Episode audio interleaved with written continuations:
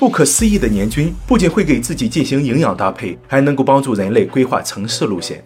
而它的神奇之处还远远不止于此。我们接着往下看。专家发现，肿瘤会构建出一种与年菌类似的脉管系统。如果在电脑上模拟年菌的脉管系统，就可以帮助我们研究出肿瘤的生长方式，并且年菌对于生态环境也有帮助。它有能力合成镁和锌这种重金属，从而帮助地球净化土壤。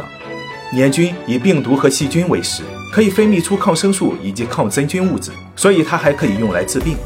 现在最前沿的年菌研究是用它来寻找暗物质，因为天文学家们发现年菌的发展过程和宇宙的发展过程极为相似。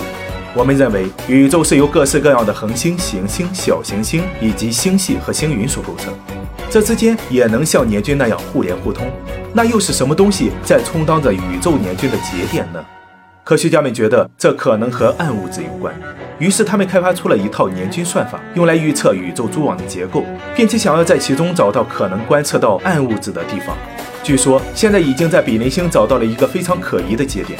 NASA 预计在2025年会建成一台全新的天文望远镜，用微引力透镜来观察比邻星的这个可疑点。如果到时真的发现了暗物质，或许人类将进一步接近宇宙的真相。之后还有人突发奇想。他们认为黏菌和人脑、宇宙都非常相似。